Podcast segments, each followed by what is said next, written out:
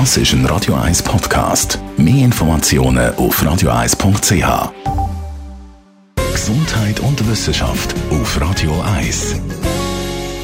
Gute Grammatik ist sexy. Das ist das Resultat von einer aktuellen Studie, wenn es ums Online-Dating geht. Da ist man natürlich relativ viel am Schreiben. Grammatik ist ein richtiges Aphrodisiakum.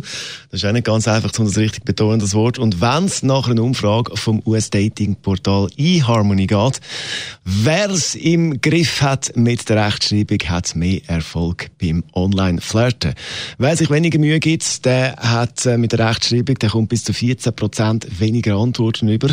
Die meisten Fehler übrigens sind falsche Zeichensetzung, Kommafehler und im deutschen Raum natürlich der Klassiker, das, wenn man es mit Nummer 1 S schreibt, wenn man es eigentlich müsste mit 2 S schreiben und umgekehrt und auch das Wort Seid mit D und Seid mit T, das ist auch ganz oberst auf der Liste, wenn es um Rechtschreibfehler geht in diesem Bereich.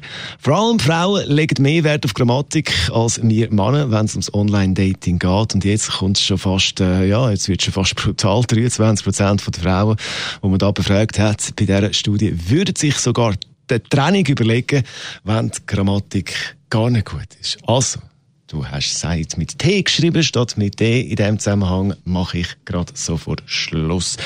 Für die, die so unsicher sind in Sachen Rechtschreibung, da hat man in der Schweiz immer noch die Möglichkeit, auf Mundart zu schreiben. Da kann man dann nicht wirklich wahnsinnig viel falsch machen. Radio